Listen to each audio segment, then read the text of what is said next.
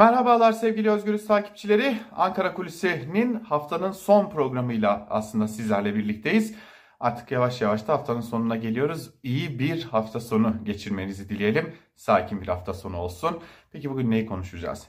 Şimdi genel anlamda baktığımızda bir aydır, e, özellikle bir aydır ama genel anlamda da uzunca bir süredir CHP Genel Başkanı Kemal Kılıçdaroğlu'nu konuşuyoruz. CHP lideri Kemal Kılıçdaroğlu'nun çıkışlarını konuşuyoruz. Hatta ve hatta CHP, CHP Genel Başkanı Kemal Kılıçdaroğlu'nun artık tam anlamıyla CHP lideri oluşunu konuşuyoruz.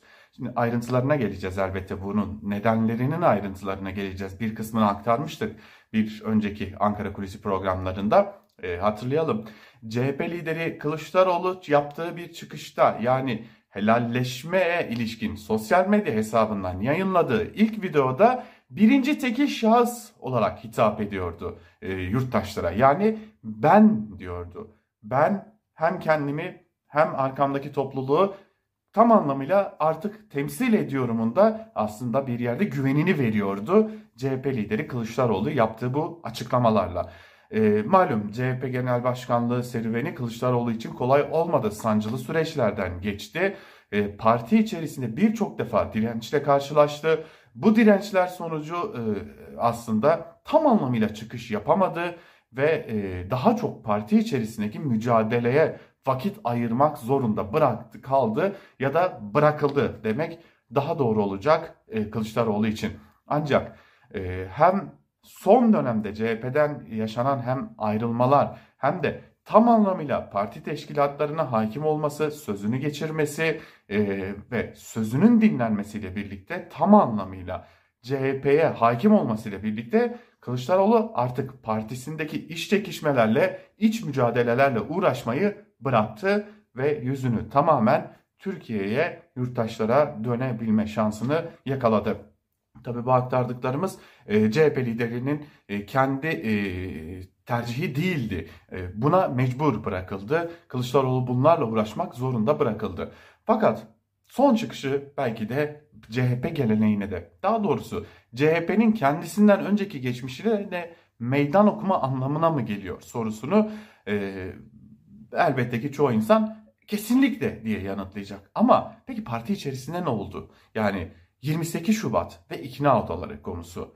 E, çok önemli iki konu. CHP'nin geçmişinde yer alan ve Kılıçdaroğlu'nun helalleşme e, konusunda. Daha doğrusu helal, ikna odaları elbette ki CHP'nin geçmişinde yer almıyor ama e, belirtmekte fayda var ki yani CHP ile yakın ilişkileri olan kurumların geçmişinde olan bir durum elbette ya da e, Türkiye'de başörtüsü karşıtlığının yüksek olduğu dönemlere ait de bir durum.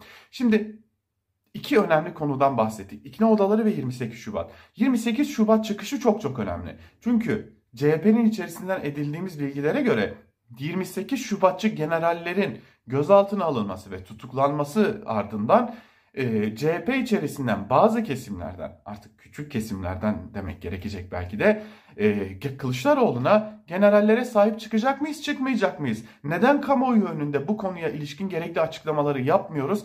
28 Şubat'ın bir utanç gibi daha doğrusu generallerin tutuklanmasının bir utanç gibi e, gösterilmesi gerekmiyor mu diye e, bazı e, telkinlerin gittiği hatta baskıların gittiğine dair de bazı iddialar vardı. Ancak Kılıçdaroğlu tüm bunları görmezden geldi ve duymazlıktan geldi ve sonunda da çıkıp Türkiye Büyük Millet Meclisi kürsüsünden belki de milyonlarca insanın izlediği bir grup toplantısında helalleşme çağrısı yaptı ve 28 Şubat'ı da içine kattı. İşte bu nedenle CHP lideri kendi örgütüne de aynı zamanda lider benim ben ne diyorsam Tabii bu bir liderlik sultası anlamında değil belki ama ben bunu düşünüyorum.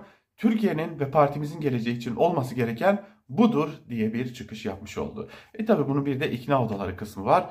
E, başörtülü bacılarımızla neden helalleşmiyorsun, nasıl helalleşeceksin gibi çıkışları var. İktidar kanadının, Erdoğan'ın, Kılıçdaroğlu'na yönelik ikna odaları çıkışı aslında e, tırnak içerisinde söyleyelim başörtülü bacılarla e, belki de bir helalleşmenin önemli bir yolu. Şimdi totalde baktığımızda CHP içerisinde çok büyük bir kesim neredeyse artık parti teşkilatının yönetim kadrolarıyla birlikte çok ciddi bir kesimi Kılıçdaroğlu'nun arkasında e, sıralanmış durumda. Yani Kılıçdaroğlu'nun gösterdiği e, konularda, Kılıçdaroğlu'nun önerileri eşliğinde, Kılıçdaroğlu'nun talimatları eşliğinde çalışmaya devam ediyorlar.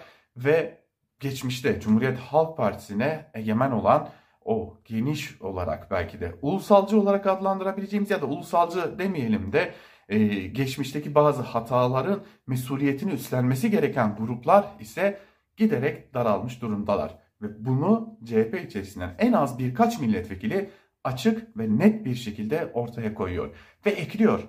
Sürprizlerimiz henüz bitmedi.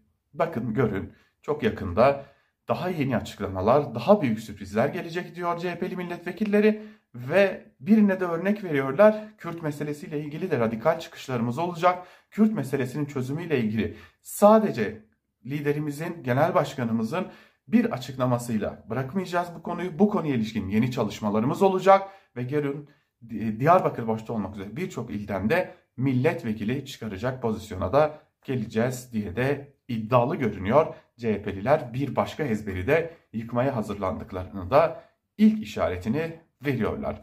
Bugünü haftanın son Ankara Kulisi programını özellikle CHP lideri Kılıçdaroğlu'nun e, mücadelesine ve cesaretine ayırdık diyelim. Bir başka Ankara Kulisi programında görüşebilmek umuduyla hoşçakalın.